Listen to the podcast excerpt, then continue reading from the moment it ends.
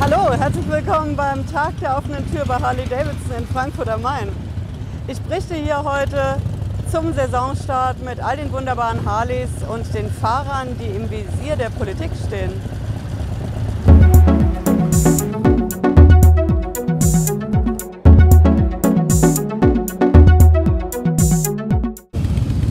Hallo, ich bin Patricia Lederer. Ich bin Rechtsanwältin in der Frankfurter Steuerrechtskanzlei Lederer Law.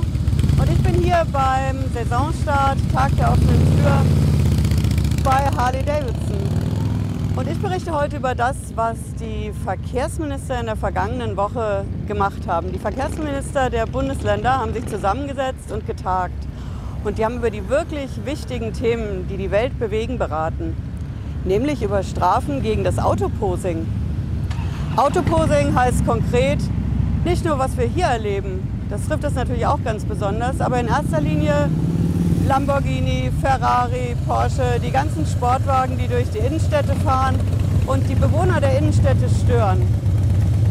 Die Motorradfahrer sind aktuell nicht dabei, aber ich denke mal, die stehen als nächstes auf der Abschlussliste. Und die Verkehrsminister haben ganz klar gesagt, wir richten Sonderkommissionen ein in jeder Stadt, Sonderkommissionen gegen die Autoposer und die richtig krass. Richtig krass heißt, jeder, der über die Dezibelgrenze Lärm macht, muss künftig zehnmal so viel Bußgeld zahlen. Zehnmal so viel heißt konkret 100 Euro statt 10 Euro.